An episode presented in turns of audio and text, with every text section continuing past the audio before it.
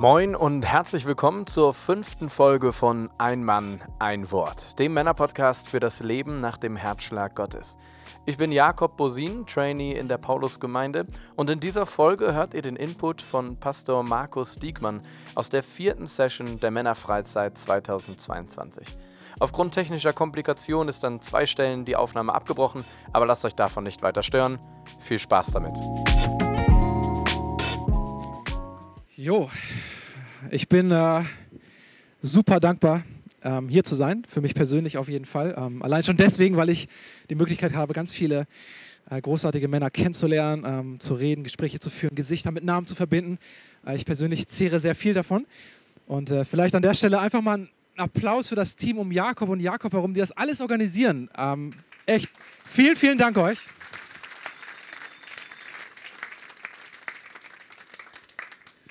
Ähm, ich hoffe, ihr könnt das genauso genießen wie ich und ich finde es wirklich eine, eine, großartige Möglichkeit, so als Männer zusammenzukommen und diese Zeit miteinander zu haben. Für den Input heute Abend möchte ich gerne die Geschichte von zwei Königen erzählen, die wir jetzt alle schon gehört haben. Also erstmal nichts Neues so bis dahin. Äh, und wir haben auch die Geschichten schon gehört und trotzdem würde ich ganz gerne auf das ein oder andere Detail nochmal genau eingehen und genau einen Blick drauf werfen, was hier eigentlich passiert ist. Vor allem bei unserem Held David, um den es ja in dieser Freizeit geht. Von dem haben wir jetzt schon einiges gehört. König David, so der große Held und sein Gegenspieler, der Bösewicht, kann man fast sagen, König Saul. So, und wenn man aber genau hinschaut, und das wissen wir auch alle, dann merkt man so ganz heldenhaft ist König David ja auch nicht immer gewesen. Ich erinnere nur an die Geschichte mit den Vorhäuten. Ich weiß nicht, wer sich, bei wem da was klingelt. Es gibt dann noch ganz andere Geschichten. Aber ganz heldenhaft ist das nicht immer alles gewesen. Und ganz besonders nicht bei einem Tiefpunkt oder bei einem der Tiefpunkte bei David im Leben, wo er den Karma so richtig gegen die Wand gefahren hat. Ihr kennt die Geschichte natürlich. Äh, wir lesen davon in 2. Samuel 11 und 12 äh, und ich lese euch mal vor aus dem 2. Samuel 11, Vers 2. Und es begab sich, dass David um den Herrn oder um den Abend aufstand von seinem Lager und sich auf dem Dach des Königshauses erging. Da sah er vom Dach aus eine Frau sich waschen und die Frau war von sehr schöner Gestalt. Ja, wir wissen, um wen es geht, Bathseba. Damals war das ein bisschen tricky mit dem Dach, denn da waren die Bäder. Und wenn man sich auf dem Dach gewaschen hat, dann war das natürlich nicht bekleidet. Das könnt ihr euch sicherlich vorstellen. Und Bathseba war da auf diesem Dach, vermutlich splitternackt. Und die Bibel ist hier ganz deutlich, sie war sehr schön. Das hat David gesehen. Eine sehr schöne Frau. Und die war nicht, weil sie intelligent war und weil sie gute Worte hatte und sie war einfach schön. Die war richtig heiß. Die stand da auf dem Dach splitternackt. Und König David sieht diese heiße Braut da auf dem Dach und das ist für ihn Game Over. Alles vorbei. So, Geschichte ist eigentlich an der Stelle schon gelaufen. Hier übernehmen Lust und Begierde. Und Homo, ja, genau. Und Hand aufs Herz. Ich glaube, jeder einzelne von uns, der hier sitzt, hat zum mindestens einem Punkt in seinem Leben eine Story zu erzählen, wo es um Lust und Begierde ging. Oder mindestens aber um den Kampf in diesem Bereich. Und die Dächer von heute, sie sind vielleicht nur ein paar Klicks entfernt. Und jeder von uns kennt Kämpfe im Bereich von Sexualität, Lust und Begierde. Da brauchen wir nicht drum herum reden, das weiß jeder Mann und alle anderen, die lügen. Das Problem für David an der Stelle war ungleich größer. Ähm, er hatte zwar keinen Zugang aufs Internet oder anderen Sachen, aber er war der König und ihn konnte nichts stoppen an der Stelle. Außer sein Gewissen vielleicht, aber das war an der Stelle sowieso schon von einem anderen Körperteil eliminiert worden. Und Davids Problem jetzt, dass er König war und alle Macht hatte und diesen Wunsch, diese, die, diese Frau, die er wollte, das war sein Verhängnis. Obwohl sie ja verheiratet war, das wissen wir auch. Ne? Sie hatte ja diesen Mann, Uriah. Und das ist ja das Verrückte an der Geschichte. Uriah hat ja sogar noch für David an der Front gekämpft. Also der war ja für den König in der Schlacht an einer Front. Und David weiß, dass Bathseba verheiratet ist mit Uriah. Und, und, eigentlich hätte David sowieso gar nicht da sein sollen. Der hätte ja eigentlich auch an der Front sein sollen, in der Schlacht. Der hätte eigentlich was zu tun gehabt, aber er entschied sich, warum auch immer, zu Hause zu bleiben Und jetzt hat er irgendwie zu viel Macht, zu viel Zeit, vielleicht zu viel Langeweile.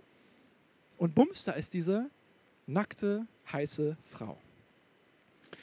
Und an dieser Stelle könnte man schon total viel Lektion aufbauen, auf die man eingehen könnte. So, also die Gefahr, die, die vielleicht existiert, wenn man Macht nicht kontrolliert hat, wenn man zu viel Macht konzentriert hat. Oder die Gefahr, wenn das Gewissen, die, also diese kleine Stimme in uns zu leise geworden ist. Oder die Gefahr, wenn man zu verblendet etwas zu sehr will.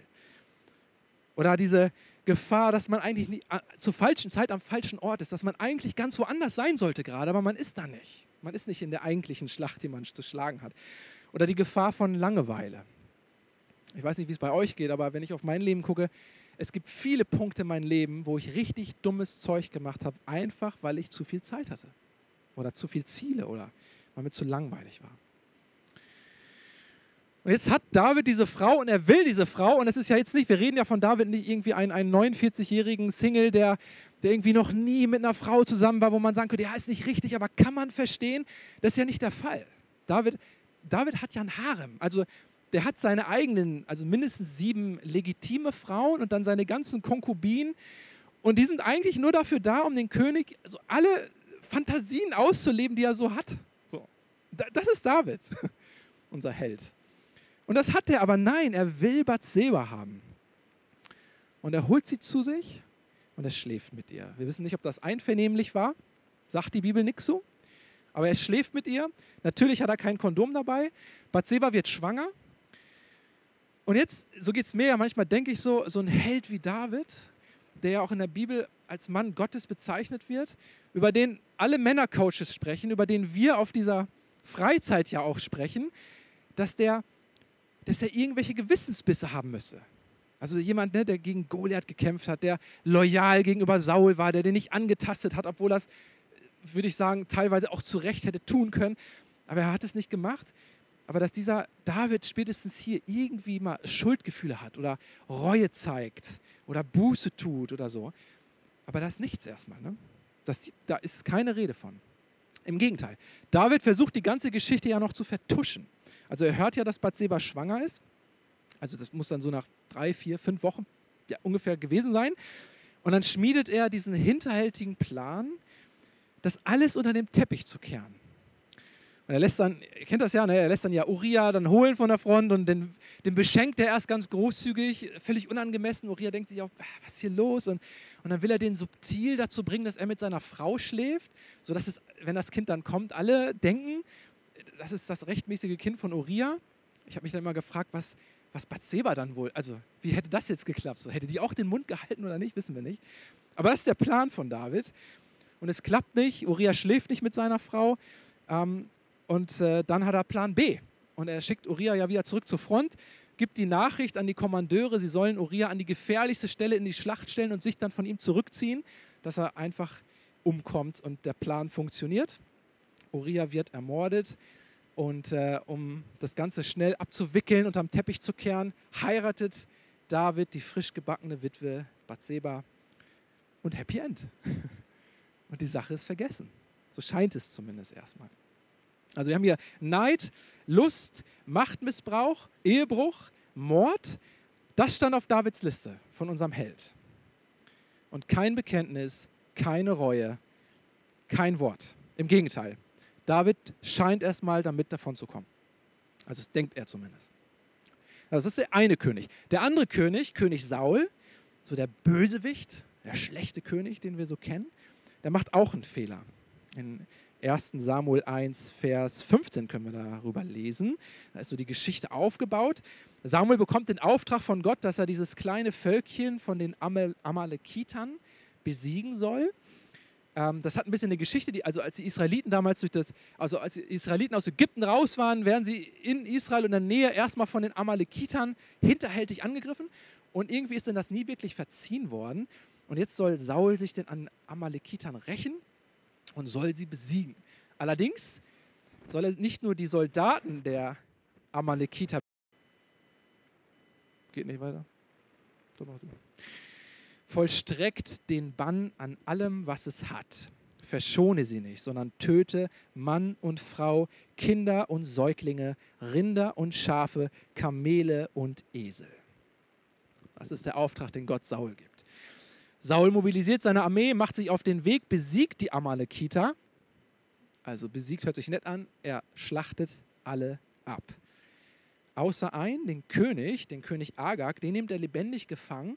Und dann lesen wir in Vers 9, dass sie etwas behalten. Und zwar die besten Schafe und Rinder und das Mastvieh und die Lämmer und alles, was von Wert war. Also nichts Ungewöhnliches damals. Sauls Soldaten haben Ansprüche, die stellen sie auch an Saul und sagen, was sie behalten möchten. Also es ist ganz ordnungsgemäß, nach so einer Schlacht wird ordnungsgemäß geplündert und darauf bestehen die Soldaten und Saul gibt seinen Soldaten nach, lässt ihnen das Recht. Es wird geplündert, die kriegen alle so ihre Beute und das hebt natürlich die Moral damals in so einer Armee. Ähm, und außerdem ist das auch wirtschaftlich gar nicht ganz dumm, was Saul da gemacht hat, aber es war nicht Gottes Auftrag. Es war eigentlich gegen Gottes Auftrag. Er hätte alles wegschaffen sollen, alles kaputt machen sollen und eben auch den König hinrichten sollen. Gott spricht zum Propheten Samuel und dann lesen wir in Vers 11 und die Antwort Gottes zu Samuel ist die, es reut mich, dass ich Saul zum König gemacht habe. Und als Resultat von diesem Ungehorsam von Saul verliert Saul das Königreich und alle Nachkommen von Saul werden nicht mehr Könige sein, wie es eigentlich geplant war. Also, zwei Könige, beide machen Fehler. Saul verschont ein Leben und behält ein bisschen Beute. Auf der einen Seite, auf der anderen Seite David, er nimmt sich die Frau eines anderen und ermordet jemanden, zumindest indirekt. Und trotzdem wissen wir, Saul verliert alles und David wird ein Mann nach dem Herzen Gottes genannt. Ich weiß nicht, wie es euch geht, aber ich frage mich schon manchmal so, wie, wie passt das? Zwei Könige. Beide Könige sündigen. Beide Könige missachten Gottes Gebot. Und beide versuchen gleichermaßen ihre Schuld zu vertuschen. Also bei David habe ich das gerade schon erzählt. David will ja Uriah dazu bringen, mit seiner Frau zu schlafen. Klappt nicht. Er schickt ihn an die Front. Er wird ermordet. Die ganze Sache ist unterm Tisch. Er heiratet Bathseba. Problem beseitigt. Saul macht das ein bisschen naiver, würde ich sagen, vielleicht schon fast ein bisschen dämlich, als der Prophet Samuel zu Saul geht und sagt, Saul, warum hast du Gott nicht gehorcht? Da ist, Gottes, äh, da ist äh, Sauls Antwort, in, wir haben eine Folie davon, in Vers 20, er sagt, ich habe doch der Stimme des Herrn gehorcht und ich bin doch den Weg gezogen, den mich der Herr sandte und ich habe an den Amalekitern den Bann vollstreckt. Also Samuel kommt zu Saul, sagt so, Saul, warum hast du es nicht gemacht? Und Saul sagt eigentlich, habe ich doch gemacht, weil er nicht weiß, dass Samuel die ganze Story schon kennt und versucht das erstmal auch zu vertuschen. Klappt natürlich nicht so gut an der Stelle. Aber beide Könige versuchen ihre Fehler zu vertuschen. Und dann liest man das heute, irgendwie 2000, 3000 Jahre später, und denkt so, die waren, ja, die waren ja nicht doof. Also warum versuchen die das denn überhaupt zu vertuschen? Und dann überlegt man ein bisschen weiter und man merkt, ja, so, so ganz so weit ist das ja nicht von einem selbst entfernt. Ne? Es ist ja so ein bisschen dieser Urinstinkt, der in uns drin liegt, seit Anfang an, dass wir versuchen, Dinge zu vertuschen. Also, ich weiß nicht, ob ihr euch da mal an eine Begebenheit erinnert, wo ihr vielleicht zuletzt versucht habt, einen Fehler oder einen Fehltritt oder eine Sünde unter den Teppich zu kehren. Kann eine kleine Sache gewesen sein, kann eine große Sache gewesen sein. Es ist ein bisschen peinlich, wenn man darüber nachdenkt, dass man das eigentlich versucht hat, aber ich glaube, jeder von uns kennt Stories, wo wir eigentlich versuchen, so Sachen ein bisschen so wegzupushen. Man sieht das ganz gut bei Kindern, weil das da immer so, so offenbar ist. Äh, ich erinnere mich an meine Tochter, als sie drei war. Da äh, waren wir mit, bei, bei den Nachbarn, haben Sport gemacht als Familie. Wir haben da so ein Grundstück uns geteilt, da war eine Mauer dazwischen, da konnte man rüberklettern über die Mauer. Und wir haben alle Sport gemacht als Familien. Und Matthäa und ihr bester Freund, der war auch drei, äh, Roel hieß der, war ein, ein kleiner Holländer, holländischer Junge, die haben alles zusammen gemacht. Und die waren plötzlich nicht mehr da. Und so eine halbe Stunde waren die verschwunden und haben uns schon irgendwann haben uns gemerkt, wo sind denn die Kleinen? Und dann sind wir suchen gegangen und wir haben sie gefunden. Und ich sehe sie bei uns in der Küche. Der Süßigkeitenschrank ist offen, überall Papier auf dem Boden. Und ich merke schon, okay, das, das ist nicht gut. Und ich gehe zu Mattea und ich gucke ihr ins Gesicht. Sie dreht sich zu mir um, alles voller Schoki, also der, der Mund voller Schoki, der Pulli voller Schoki, alles rumgeschmiert. Und ich frage sie, Mattea, hast du Süßigkeiten genommen? Sie guckt mich an und sagt, nein. so. Und ich denke so, so offensichtlich. Aber es ist seit Anfang an der Welt so. Also wir sehen das ja schon bei David und Eva. Äh, bei David sag schon, sorry David. bei Adam und Eva meine ich. König David ist, da sehen wir das auch gleich, aber bei Adam und Eva sehen wir das schon. Als Adam und Eva sündigen, da ist ja nicht der erste Gedanke von Adam so, oh Eva, oh Mann, was haben wir gemacht? Lass uns das schnell Gott sagen, wir haben Fehler gemacht. Das ist ja nicht deren erster Instinkt, ne? Deren erster Gedanke ist, oh Eva, wir haben richtig Bockmist gebaut, komm, wir verstecken uns. so, was ist, was? Aber das ist der erste Instinkt. Wie bei kleinen Kindern. Und wisst ihr was, ich glaube, der ist bei uns immer noch verankert. Das sieht ein bisschen anders aus. So, je älter wir werden, desto raffinierter werden wir und desto verständlicher sieht es vielleicht aus und desto besser klingt es vielleicht. Aber klappt nicht, genau. Und es ist ganz genauso, das gleiche Ding. So. Und wir sind so gut darin geworden, dass wir nicht nur gelernt haben, unsere Fehler zu verstecken oder unsere, unsere Sünde oder unsere Fehltritte, sondern manchmal einfach unsere Schwächen, dass wir die schon allein verstecken. Und wir, wir tendieren dazu, Fehler gut zu reden oder gestehen uns unsere Schwächen oft nicht ein oder wir sehen sie nicht einmal und tun so, als ob alles in Ordnung ist. Und bei Männern ist das ja statistisch gesehen noch viel mehr so als bei Frauen. Also wir, wir haben einfach so tendenziell, nicht jeder, aber man redet immer von Tendenzen, aber tendenziell haben wir einfach mehr Stolz in uns, der uns daran hindert, über unsere Schwächen zu reden oder uns Schwächen einzugestehen. Ich erinnere mich, als ich mit meiner Familie auf einem Ausflug war, vor anderthalb Jahren, und wir wollten von unserem Ort an den Lake Tanganyika fahren. Das, waren so, das war eine Tour von zwei Tagen, 1200 Kilometer Autofahrzeit. Wir haben alle eingepackt, Kinder rein. Ähm, Miri und ich vorne dabei sind dann ein, 1200 Kilometer gefahren. Ich habe mir den, den Weg vorher auf angeguckt. Ich bin dem auch schon mal gefahren. Ist nicht so kompliziert. Man fährt 600 Kilometer geradeaus, dann gibt es eine Linksabbiegung und man fährt nochmal 600 Kilometer geradeaus. Und dann ist man da. So. Dachte ich. Aber es gibt eine zweite Abzweigung, die sieht man auf der Karte nicht. Die, die, ist so die ist so ein bisschen versteckt und das sieht auf der Karte gerade aus, aber da ist eine Abzweigung. Habe ich vergessen, und kurz vor dieser Abzweigung halten wir noch an so einem Städtchen, da ist ein Supermarkt. Äh, Kinder kriegen Pommes und Hotdog und Kekse und alle sind happy, wir essen. Wir fahren los. Ich übersehe die Abzweigung, fahre weiter geradeaus, Kinder fallen, äh, fangen an zu schlafen, Miri fängt an zu schlafen, ich höre Musik und es ist nichts mehr los, also kein Verkehr mehr, richtig in der Pampa. Ich fahre anderthalb Stunden, 120 nonstop, keine Ampel, nichts, immer nur geradeaus, ganz gemütlich und irgendwann dachte ich, ich gucke mal auf Google Maps, ob ich noch richtig bin. Dann gucke ich auf Google Maps und ich merke so irgendwie, also unser Ziel ist da, wir fahren in die ganz andere Richtung. Und es ist kein Scherz. Und ich dachte in meiner Arroganz, ja, Google Maps muss, ja, genau. Google Maps muss ein Fehler, da muss irgendwas nicht stimmen. Wir sind hier in Afrika, so vielleicht kein Empfang. Und ich fahre weiter.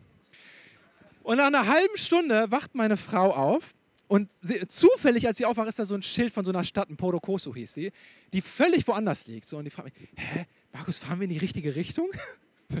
Ja, alles gut. Wir fahren in die richtige Richtung. Und ich fahre und beim, ich merke so, bei Miri fängt das an zu, zu ackern im, im Kopf und sie fängt an zu denken und sagt, Markus, fahren wir wirklich in die richtige Richtung? So, ja, guck mal bei Google, dann siehst du das. Sie macht Google auf, sie sagt, Markus, wir fahren völlig in die falsche Richtung. Ich sage, kann nicht sein. So, zeig mal her, halt an, guck mir bei Google an. Und dann fängt das so an, ich, das dämmert dann so bei mir. Und ich merke so, okay, Internet ist da. So, entweder bin ich im Recht oder Google. Und an der Stelle merke ich, Mist. So, wir sind zwei Stunden in die falsche Richtung gefahren. Ich sagte zu meiner Frau, wir sind zwei Stunden in die falsche Richtung gefahren. Die rastet aus neben mir, ist total angenervt. Es war, es war ja schon Tag Fahrzeit hinter uns. Die Atmosphäre war runter. Wir fahren die ganze Strecke wieder zurück, sind dann nach dreieinhalb Stunden oder so an dem gleichen Supermarkt, an dem wir vorher standen. Die Kinder wachen auf und sehen den Supermarkt und fangen erstmal an zu heulen. Wir können also alle, die mit kleinen Kindern, ihr wisst genau, wie das ist, wenn Kinder schlafen, ist ja die beste Reisezeit. So, der Tag war vorbei. Es waren noch die schlimmsten fünf Stunden, die noch vor uns lagen. Und ich glaube, hätte ich das nicht erkannt, ich wäre wahrscheinlich stur weitergefahren. Und diese Straße hätte einen Bogen gemacht. Ich wäre irgendwann nach einem Tag oder so im Kreis gefahren und da wieder rausgekommen. Schrecklich. Aber genauso ist das manchmal mit unseren Schwächen, mit unseren Fehlern.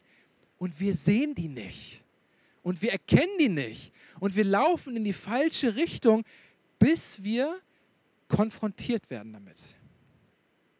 Und genau das ist das, was bei Saul und bei David passiert. Sie werden konfrontiert mit ihrem Fehltritt. Bei Saul ist das der Prophet Samuel, der auf ihn zukommt und sagt, Saul, was hast du hier getan? Bei David ist das der Prophet Nathan, der auf ihn zukommt. David geht ja erstmal wirklich davon aus, dass er über einen Berg ist. Also Kind, also Frau geschwängert, Kind wird geboren, er heiratet Bathseba, alles legitim dann wieder gemacht, ganz clever. Neun Monate passieren, nix, keine Reue, kein Eingeständnis, gar nichts. Kind wird geboren. David denkt so, die Sache ist immer am Berg.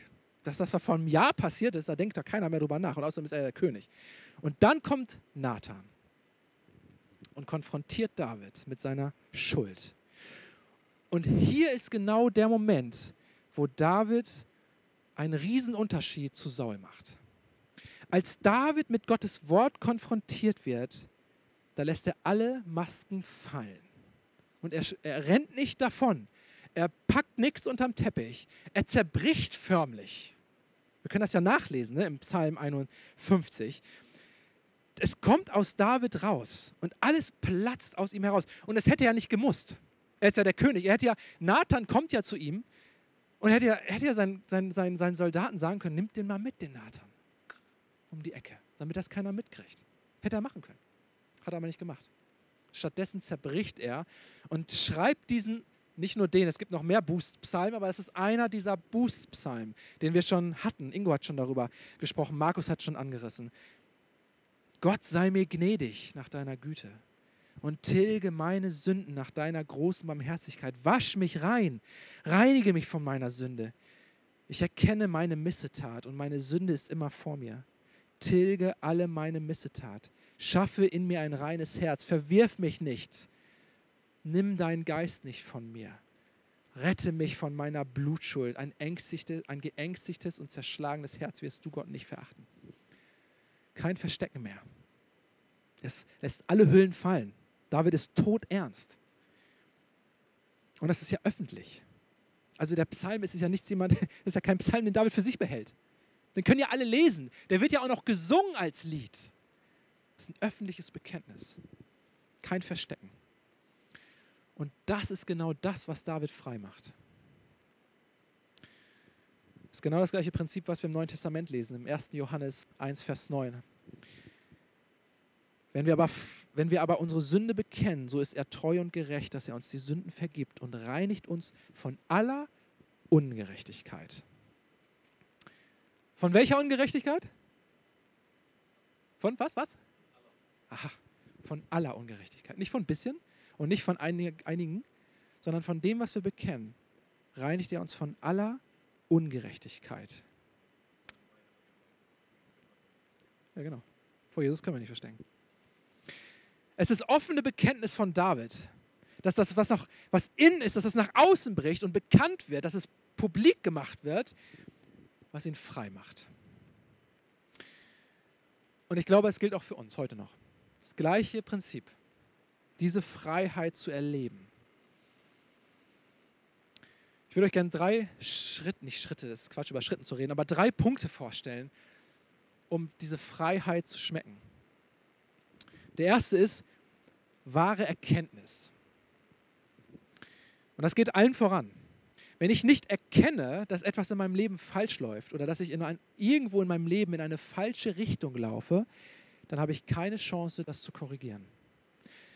Also David hätte ja niemals Reue gezeigt und er wäre niemals umgekehrt, wenn er die Sünde in seinem Leben nicht erkannt hätte. Also ich bin mir sicher, David war sich schon klar, als er da diesen Ehebruch begann hatte und als er den Uriah umgebracht hat, da wusste der schon irgendwo, ja, das war jetzt nicht so richtig. Da bin ich mir ziemlich sicher, dass das klar war. Aber zwischen Wissen, das ist nicht so richtig und zwischen dem, dem Erkennen, im Herzen zu verstehen, das ist, das ist überhaupt nicht richtig. Das ist total falsch. Zwischen diesem Wissen, diesem kognitiven Wissen und dem, dieser tiefen Erkenntnis ist, glaube ich, ein Unterschied. Wir können jahrelang auf dem Holzweg sein und das aber nie wirklich begreifen, das nie wirklich erkennen. Und wenn ich in meine Geschichte gucke, ich bin jetzt 40 geworden vor kurzem, wenn ich in diese in meine letzten 20 Jahre gucke, wo ich so noch, das, das, daran erinnere ich mich noch ganz gut, da waren viele Männer, an die ich mich erinnere, in meinem Alter, ein paar auch ein bisschen älter, die gefallen sind, rechts und links neben mir. Ich kenne so viele Pastoren, die einen Burnout hatten. Älteste, die zerbrochen sind. Ich kenne Pastoren, die Affären hatten. So. Ich sage extra Pastoren, weil man manchmal so ein verdrehtes Bild von Pastoren hat, so, aber das ist das gleiche Ding. So viele Männer, die denen Dinge gleichgültig geworden sind über eine Zeit. Männer, die passiv geworden sind oder faul. Männer, die den Mut verloren haben, die den Kampfesgeist verloren haben. Männer, die abwesend waren in Familien. Männer, die niedergeschlagen waren. Männer, die am Boden zerstört waren. Und ich kann mich selbst an Zeiten in meinem Leben erinnern, wo das ein oder andere auf mich zugetroffen hat. Und das meiste von diesen Dingern, das passiert ja nicht plötzlich auf einmal oder so, sondern es sind ja diese kleinen, diese kleinen Schritte, die uns dahin führen. Falsche Entscheidungen, die vielleicht unbemerkt passieren oder im Verborgenen oder die wir unter den Teppich kehren. Und dann eins baut aufs nächste auf. Und ich gehe einen Schritt in eine Richtung und dann noch einen zweiten und noch einen dritten. Oder vielleicht sind es gewisse Zweifel, die sich aufbauen. Zweifel an eine Wahrheit oder falsche Entscheidung auf ein oder zwei Fäden und noch mehr. Und am Ende ist man irgendwie ganz weit weg von dem Ziel, wo man eigentlich hin wollte, aber hat das kaum bemerkt. Es ist Schritt für Schritt passiert. Also ich glaube, keiner wacht ja morgens auf und denkt so, also heute ich mal, heute werde ich meine Familie vernachlässigen. Oder heute will ich Ehebruch begehen. So wacht keiner auf. So, ne? Da sind wir uns alle im Klaren drüber. Es ist meistens ein schleichender Prozess. Kleine Schritte und der eine folgt auf den nächsten und wir erkennen es dann manchmal gar nicht. Und dann stehen wir irgendwo weit weg, wo wir gar nicht hin wollten, aber haben es nicht erkannt, haben es nicht gesehen, dass irgendetwas in unserem Leben falsch läuft. Und das, was wir als allererstes brauchen, ist die Erkenntnis, dass wir falsch laufen. Die Erkenntnis, dass wir irgendwo falsch abgebogen sind. Die Erkenntnis, dass Kleinigkeiten in meinem Leben nicht richtig waren. Und dafür brauche ich das Wirken des Heiligen Geistes. Ich brauche seine Offenbarung, ich brauche Gottes Wort, ich brauche Gott, der mir die Augen öffnet, dass ich auf einmal erkenne, da wollte ich doch gar nicht hin. Da bin ich in eine falsche Richtung abgebogen. Ich wollte nicht meine Familie vergessen. Ich wollte nicht Prioritäten falsch setzen. Ich wollte nicht Probleme mit Sexualität haben. Ich, ich wollte nicht vergessen, was es heißt, geistlich zu leiten. Ich wollte nicht Verantwortung übersehen. Ich wollte mich nicht zurücklehnen und einfach passiv sein. Das wollte ich doch eigentlich alles gar nicht. Warum passiert das? Es braucht den Heiligen Geist, der uns die Augen öffnet, da, wo wir stehen und wo wir vielleicht falsch abgebogen sind. Und dann brauche ich Menschen in meinem Leben, die das auch aussprechen. David wäre niemals umgekehrt, wenn Nathan nicht zu ihm gekommen wäre und das gesagt hätte. Der hätte einfach weitergemacht, bin ich mir ziemlich sicher. Der war verheiratet, Kind war geboren, alles gut, hätte keiner mitgekriegt. Der hätte einfach weitergemacht wenn nicht Nathan gekommen wäre und etwas gesagt hätte. Ich, Markus Dickmann, ich brauche Menschen in meinem Leben, die für mich Nathan sind oder ein Samuel, die mich ansprechen und mich auf etwas stoßen, die mich korrigieren, die sich trauen, in mein Leben zu sprechen, weil sie mich lieb haben und weil sie Gott lieb haben. Ich brauche Männer, von denen ich lernen kann. Ich brauche ältere Männer, deren Entscheidung ich bewundern kann. Ich brauche Männer, die vorhergehen, wo ich sage, das ist ein Vorbild für mich. Wie hat er das gemacht? Es müssen nicht nur ältere Männer sein, es können auch jüngere Männer sein. Ich brauche die Männer an meiner Seite. Ohne ist schwierig. Und wenn ich diese Erkenntnis habe, dann wäre der zweite Punkt, dass es ein Bekenntnis braucht. Ein echtes Bekenntnis. Wenn wir erkannt haben, dass etwas aus dem Ruder gelaufen ist, dann dürfen wir das bekennen. Das ist der Beginn von Freiheit. Das ist manchmal schmerzlich, aber, aber da fängt Freiheit an. Erinnert ihr euch an eine Begebenheit in eurem Leben, als euch ein Bekenntnis freigesetzt hat von etwas? Also ist schon klar, wir können nicht immer vor allem alles bekennen. Das wäre Quatsch. Aber es muss diesen sicheren Rahmen geben, diesen Raum, wo ich weiß, ich darf hier einfach mal abladen. Ich darf hier einfach mal bekennen. Ich möchte es auspacken. Ich möchte es ans Licht bringen. Und genau hier ist uns David ein Vorbild, ein echter Held. Wenn jemand sagt, David ist ein Vorbild, ich bin da immer manchmal zwiegespalten. So, so, ist er das wirklich? Weil in, ist er nicht in allen Bereichen. Aber an, an dieser Stelle ist er das gewesen. David hat richtig Eier in der Hose und packt aus und erzählt der Öffentlichkeit durch ein Lied oder mehreren Liedern, dass er ein Mörder war und ein Ehebrecher. Er bekennt seine Schuld. Er hat keine Angst, sein Gesicht zu verlieren. Er hat keine Angst zuzugeben, was er gemacht hat. Und ihm ist es egal, was die Menschen um ihn herum denken. Er hat nur eins im Blick. Was denkt sein Vater? Was denkt Gott? Saul ist ja ganz anders an der Stelle. Saul checkt, als der Prophet Samuel äh, auf ihn kommt, sagt hier, ich hab, weiß, was du gemacht hast, da checkt Saul Mist. Ich habe Bockmist gebaut und da bittet er tatsächlich Samuel um Vergebung und dann merkt man, wenn man diese Bibelstelle weiterliest, es geht eigentlich nur um den Ruf von, Sam, von Saul. Also er bittet um Entschuldigung und dann bittet er Samuel, Samuel, aber bitte komm mit mir mit, damit alle meine Soldaten sehen, dass zwischen uns alles in Ordnung ist und komm mit mir beten zum Herrn, damit alle Ältesten wissen, mit Saul ist alles im Lot. Es geht Saul nur um seinen Ruf. Das ist wichtig für ihn. Und das ist ein Lippenbekenntnis. Nichts mehr. Das ist äußerlich, aber nichts ist innen drin passiert. Es gab da keine Umkehr. Es gab keine echte Bekenntnis. Es gab nur eine Floskel. Denn echte Bekenntnis führt zur Buße. Das ist mein letzter Punkt. Echte Bekenntnis führt zur Buße. Buße ist ja eigentlich Umkehr. Also wir sagen Buße ist ein altes deutsches Wort, so ist ein holpriges Wort. Eigentlich im Ursprung heißt es eine Umkehr. Und es gibt eine Bibelstelle, die so detailliert wie keine andere beschreibt, was eine Umkehr eigentlich ist. Epheser 4. Bleibt mal noch mit mir fünf Minuten, dann bin ich durch. Darum legt die Lüge ab und redet die Wahrheit, ein jeder mit seinen Nächsten, weil wir untereinander Glieder sind. Wer gestohlen hat, der stehle nicht mehr, sondern arbeite und schaffe mit seinen eigenen Händen das nötige Gut, damit er dem Bedürftigen abgeben kann. Lasst kein faules Geschwätz aus eurem Mund kommen, sondern redet was Gutes, was erbaut und was notwendig ist, damit es Gnade bringt denen, die es hören. Alle Bitterkeit und Grimm und Zorn und Geschrei und Lästerung seien fern von euch, samt aller Bosheit. Seid aber untereinander freundlich und herzlich und vergebt einer dem anderen, wie auch Gott euch vergeben hat. Hier stecken vier, vier ganz klar, man übersieht die manchmal fast, aber es stecken vier krasse Umkehrbeispiele in dieser Bibelstelle.